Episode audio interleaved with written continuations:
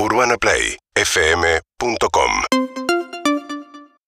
De acá en más, con María O'Donnell. un tutorial para tiempos complejos.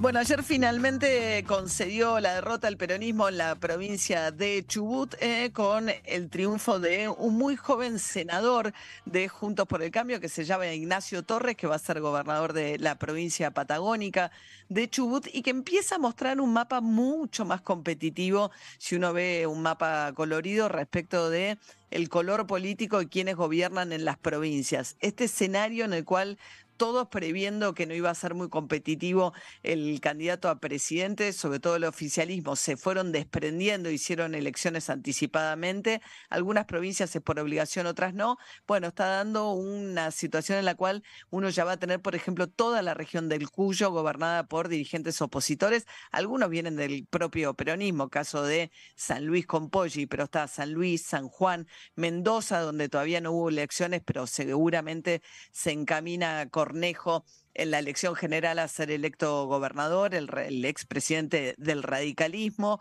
el caso de Jujuy, donde eh, pudo finalmente el, eh, el, goberna- el gobernador ratificar eh, el triunfo del radicalismo en una provincia que había sido históricamente la provincia que ahora gobierna Gerardo Morales del peronismo. Corrientes está en manos de la oposición. Hay que ver qué pasa con Santa Fe, pero es muy probable que también Juntos por el Cambio triunfe allí. La provincia de Córdoba gobierna un peronismo, pero para nada enrolado con el oficialismo. Tiene expectativas todavía en la provincia de Entre Ríos, eh, con la candidatura de Rogelio Frigerio, Juntos por el Cambio, de ganar allí. Con lo cual, y además muchas de estas provincias, o algunas de estas provincias, porque el Senado se renueva por tercios, eligen senadores. Vos ya tenés una situación donde en parate total en el Congreso Nacional, le cuesta muchísimo al peronismo, eh, porque ya perdió su mayoría eh, con la que dominó todos estos años el peronismo, hacer funcionar el Senado. Bueno, el escenario va a ser todavía más complejo y todavía más desafiante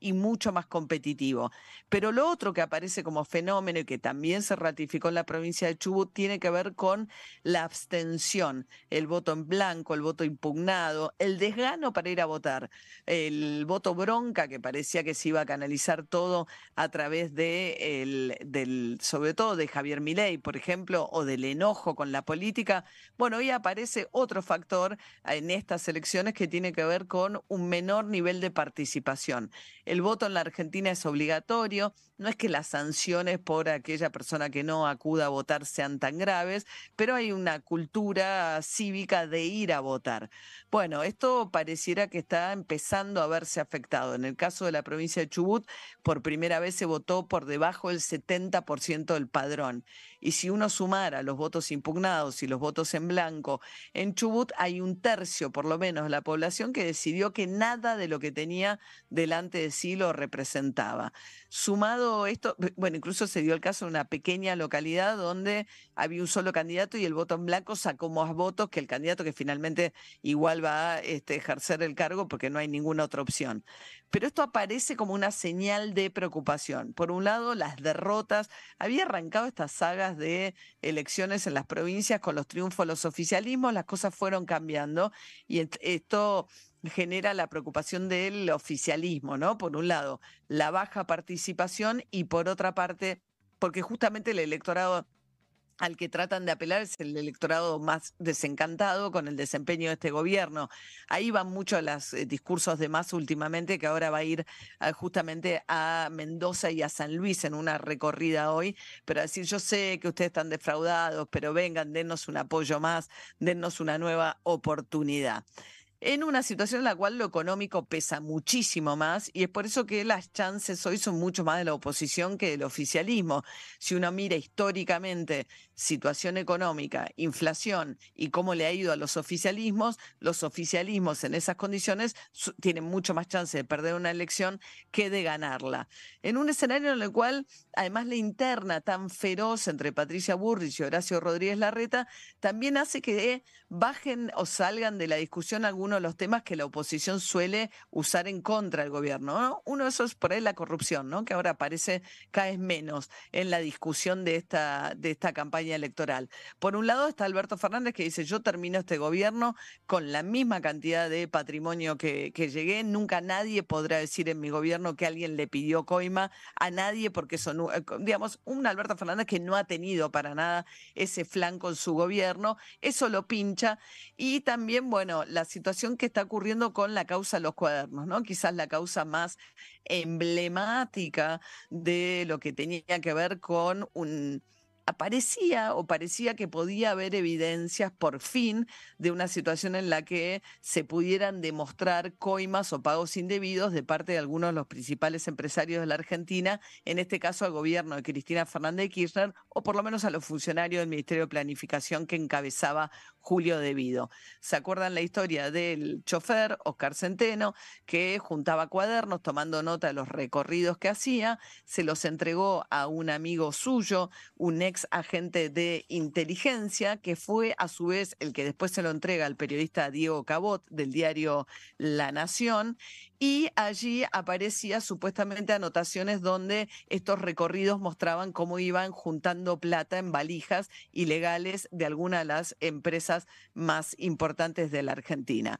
Bueno, lo que se conoció ahora es un segundo peritaje que dice que estos cuadernos finalmente fueron adulterados por el amigo de Centeno, por Jorge Basigalupo, antes de que Basigalupo se los entregara a Cabot y Cabot a su vez se los entregara a Carlos Stornelli. En aquel momento en lugar de iniciar una causa judicial por sorteo, lo que pasó fue que se la entregaron a Stornelli alegando que ya había una causa que investigaba estos mismos hechos, pero claro, el juez que tenía esa causa era el juez Claudio Bonadío, que era el que estaba tomando realmente una situación de persecución política con Cristina Fernández Kirchner o usando alguna de las causas para hacer eh, una persecución política por parte de Claudio Bonadío. Esto no quiere decir que no había causas lo suficientemente sólidas como para que fuesen investigadas, sino que el juez Claudio Bonadío tenía evidentemente una cuestión personal y la hizo jugar en la causa de los cuadernos y lo que logró, que parecía algún hecho inédito, era que empresarios de primer nivel, incluido el, primo de, eh,